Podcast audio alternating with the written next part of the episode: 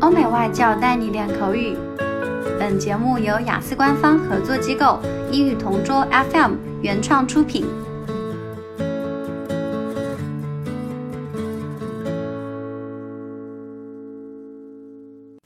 Describe a person who taught you some knowledge. I've been lucky enough to have been taught by many great and intelligent people, but one person who taught me a lot was my guitar teacher, who I studied with when I was a student in middle school.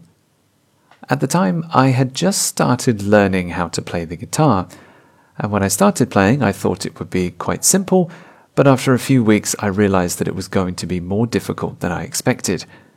Luckily, shortly afterwards, our school received a new music teacher. His name was Mr. Denham, and he was from Sydney in Australia.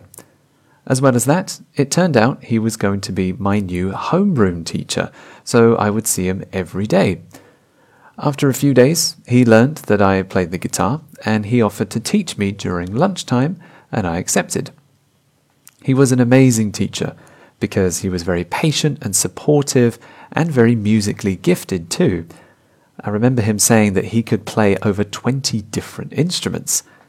Not only that, but he also taught me how important it was to travel and explore.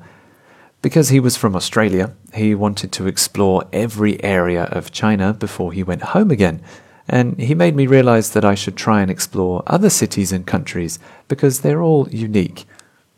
Unfortunately, Mr. Denham left after one year. I wish he'd stayed longer because my guitar skills really improved under his guidance. If I ever have a chance to go to Sydney, I'll definitely try and find him and say how much I appreciated his teaching. OK，今天的 Part Two 口语话题到此结束。想要免费获取一到四月雅思口语完整题库的小伙伴，可以关注我们微信公众号“英语同桌”，回复关键词“口语题库”。就可以啦。